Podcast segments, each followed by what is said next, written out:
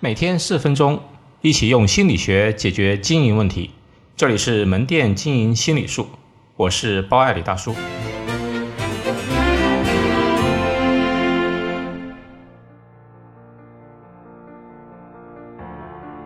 为什么团队中情绪会相互的传染？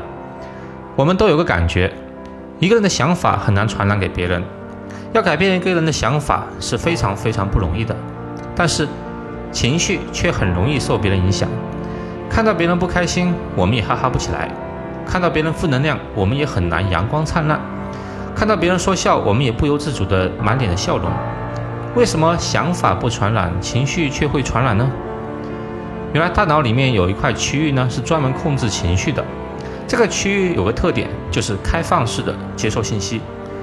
为什么会开放式的接受信息呢？这就要回到我们人类的进化史了。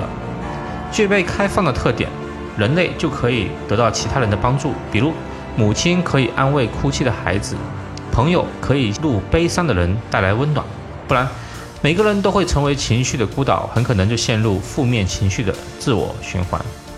抑郁症其实就是大脑的这块区域开放式出了问题，所有情绪无法传染交流，都自己憋着，所以容易走极端。而科学研究也证明。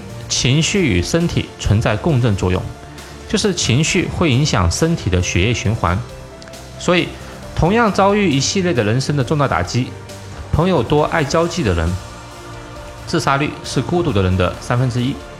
对于团队而言，这个有好也有不好。好的是拥有团队，一个人呢不容易得抑郁症，因为快乐容易传递。不好的是，假如是负面的情绪。那么也很快很容易扩散给整个团队。有那么一个实验，六十个不相关的人分成两组开一个会，A 组三十个人，B 组呢也是三十个人。开会内容是针对同一问题的看法，比如未来经济前景如何。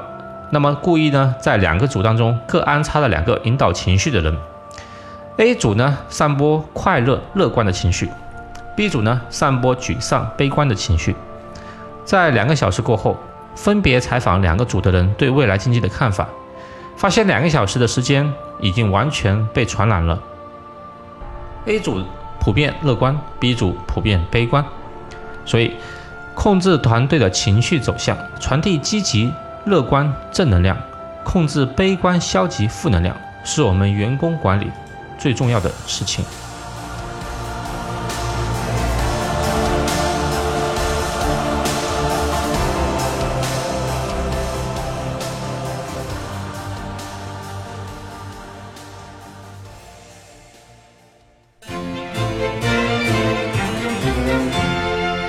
好，今天就到这里。